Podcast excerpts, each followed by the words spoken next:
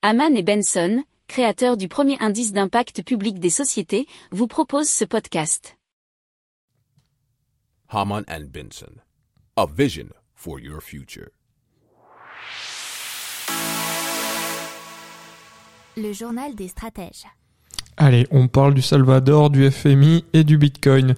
Le Salvador ne devrait pas adopter le Bitcoin comme monnaie officielle étant donné les risques liés à cette crypto-devise. C'est ce qu'a estimé le Fonds monétaire international, puisque vous savez bien que le Salvador, il y a peu, euh, je crois qu'on vous en a déjà parlé dans un journal des stratèges, euh, bah, le Bitcoin comme monnaie officielle. Euh, tout ça euh, indexé à des volcans pour tous les problèmes écologiques et d'énergie.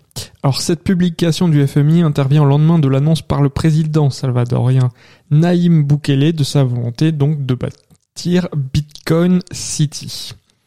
Alors, compte tenu de la volatilité du Bitcoin, son utilisation en tant que monnaie officielle génère des risques pour la protection du consommateur et pour l'intégrité du système financier.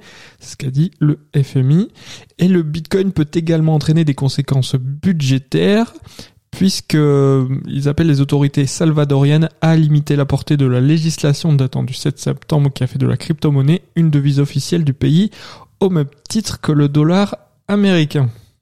Pour approfondir ces sujets, abonnez-vous à la newsletter de Haman et Benson et écoutez nos autres podcasts que vous retrouverez dans les notes de l'émission ou sur notre site internet.